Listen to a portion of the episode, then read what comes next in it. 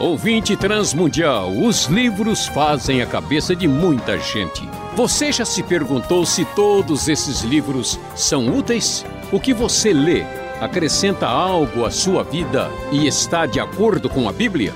No Conversando com Luiz Saião dessa semana, vamos falar sobre os temas mais divulgados pela literatura cristã.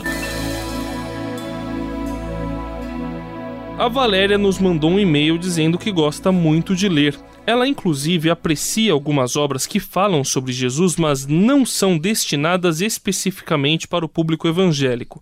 Alguns psiquiatras e psicólogos analisam a figura de Jesus ou trechos da Bíblia do ponto de vista da ciência e tiram lições práticas. Livros, palestras motivacionais e filmes usam muito Jesus como exemplo a ser aplicado na vida profissional, corporativa, pessoal e aí por aí vai. Isso é válido, professor? Usar Jesus para aplicar em todas as áreas da nossa vida? Bom, André, vamos pensar aqui sobre essa questão, porque essa pergunta aí, né, para ajudar a própria Valéria, é um pouquinho mais complexa. Por que, que a gente diz isso? Porque quando às vezes a gente pensa na Bíblia, em Jesus, as pessoas pensam o seguinte: bom, Jesus ensinou a gente a ir para o céu, e ponto final. E na verdade não é bem assim. A Bíblia tem princípios de vida, o cristianismo, o ensino de Jesus e dos apóstolos, eles têm decorrência na nossa vida em todos os aspectos. No aspecto psicológico, no aspecto profissional, né? existe uma visão de mundo cristã que interfere até na economia e na política. Então, nesse sentido, quando a gente vê livros falando sobre a administração de Jesus, né, como é que Jesus lidava com pessoas, quando a gente vê né, enfoque sobre a psicologia de Jesus, a ideia em si é boa, é interessante. Né? A gente não tem nenhuma dificuldade com isso. Ah, o grande problema é que quando a gente fala em, em, uma linha de pensamento psicológica, assim, na verdade nós temos um, um determinado tipo de enfoque, né? uma visão específica de um determinado grupo. E, e às vezes é, a tentativa de fazer uma leitura sobre Jesus é razoável e às vezes a coisa fica um pouquinho fora de foco. Fica fora de foco em que sentido? Quando a pessoa tenta atribuir a Jesus tendências de uma linha psicológica que não estão exatamente em Jesus. Né? Então, por exemplo, existe uma tendência psicológica de você falar que tudo vai dar certo, é motivacional, né?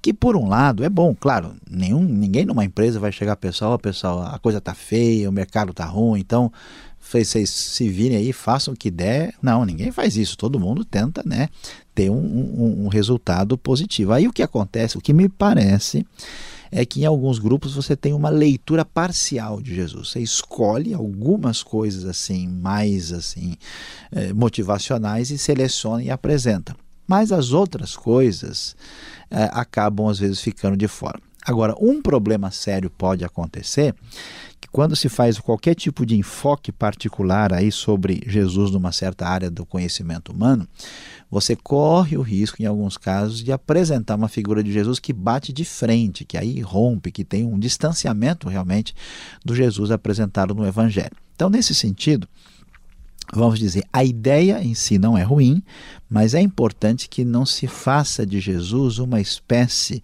de mercadoria agradável para atingir o mercado das pessoas que querem só ouvir coisas boas. Jesus disse coisas agradáveis, mas disse coisas que fazem as pessoas refletirem e realinhar os seus pensamentos.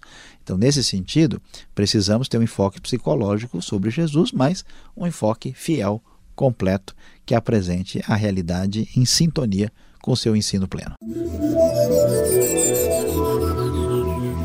A Valéria ainda pergunta por que é tão complicado conseguir indicações para livros e filmes que, mesmo não sendo escritos ou feitos por cristãos, ajudam no crescimento da fé.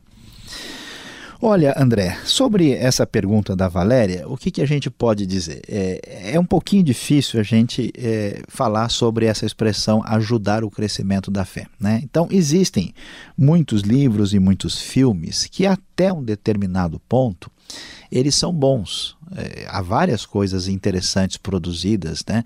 Então, quem vai ver o livro, por exemplo, e o filme, né, O Senhor das Moscas, é muito interessante, um filme, um livro até premiado, mas uh, a pessoa assistindo o filme, ele não vai entender o que, que tem de cristianismo ali por trás do que ele está enxergando.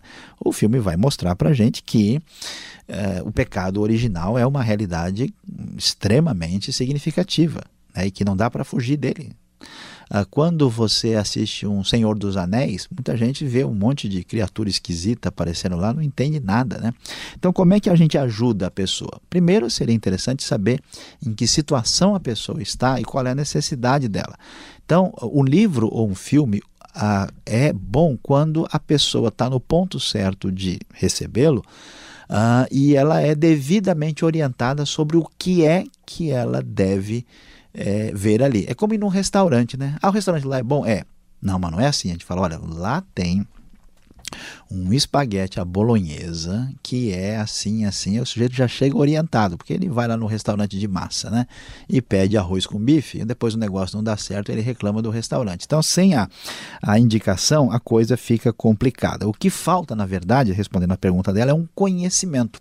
Porque as pessoas que conhecem livros seculares e conhecem muito de filme, conhecem pouco de Bíblia e de teologia. E geralmente quem mexe com Bíblia e teologia conhece pouco de livro secular e dos filmes. Eu acho que essa ponte é que precisa ser feita.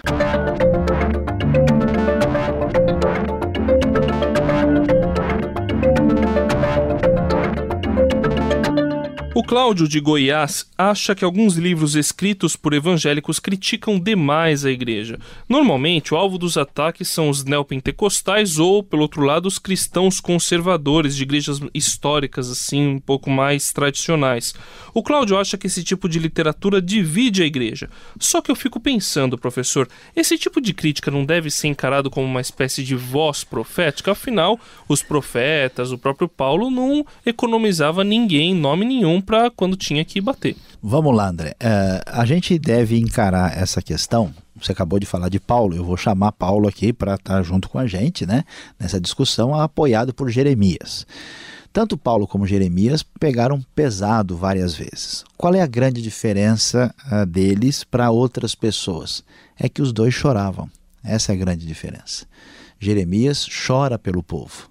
Paulo diz: Olha, se fosse possível, eu queria ser afastado de Cristo para salvar né, aqueles que são da minha fé. Ele, ele diz, olha, escreve dizendo, eu escrevo chorando que esses que estão aí são inimigos da cruz de Cristo.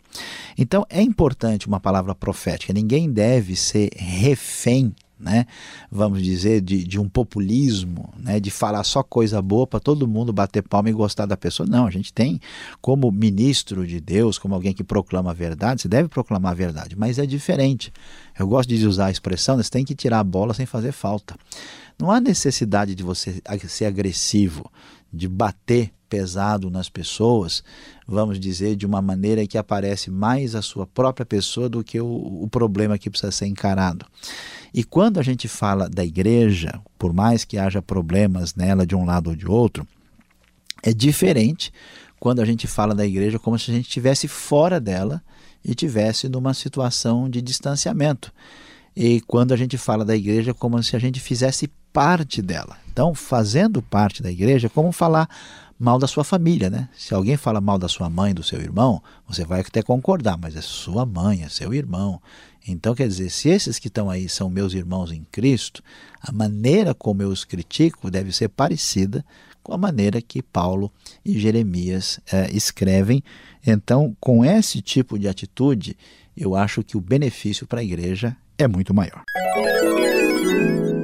Para finalizar esse tema, o que devemos fazer com livros que atacam abertamente o cristianismo e trazem doutrinas totalmente contrárias à Bíblia? Não estou falando de livros escritos por cristãos contra outras seitas cristãs. Estou falando de livros escritos por não cristãos que atacam o cristianismo. Podemos lê-los ou devemos queimá-los? Perfeitamente, André. Me lembro de um livro que eu li, Por que Não Sou Cristão, de Bertrand Russell, um dos maiores inimigos do cristianismo, famoso filósofo e matemático inglês. Né? Como é que a gente faz com um livro desse? Veja lá. Uh, eu diria o seguinte: é, de modo geral, para as pessoas que não têm condição de lidar com esse tipo de literatura, ela não deve ser recomendada. Esse negócio de queimar livros, isso não tem sentido. A Bíblia nunca trabalha com essa sugestão né, de perseguir, proibir, né, que a gente é, nunca que a gente tem essa ideia de que as pessoas precisam partir para esse tipo de postura né, no Novo Testamento. Ah, agora, é, o que, que acontece? Se uma pessoa é nova na fé, se a pessoa não entende, expor essa pessoa a esse tipo de conteúdo é complicado, então deve se evitar. Mas um cristão, uma pessoa que está se desenvolvendo é, e ele tem condições, ele vai ter que enfrentar isso, né? até porque ele vai evangelizar pessoas que são influenciadas por aquele pensamento, ele vai falar de Cristo e ele precisa entender.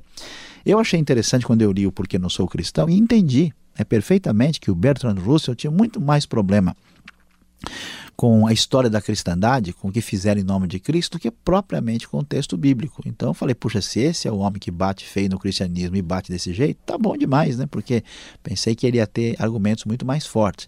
Então quem está preparado, quem tem condições, até pode ler esses livros de maneira monitorada, porque depois dessa experiência ele vai sair mais forte e vai ter condições é, de atender pessoas que beberam dessa literatura. Amanhã você vai falar de Cristo para alguém e você não sabe de nada que acontece fora da realidade da igreja e fica muito mais difícil de responder às dúvidas que essas pessoas têm.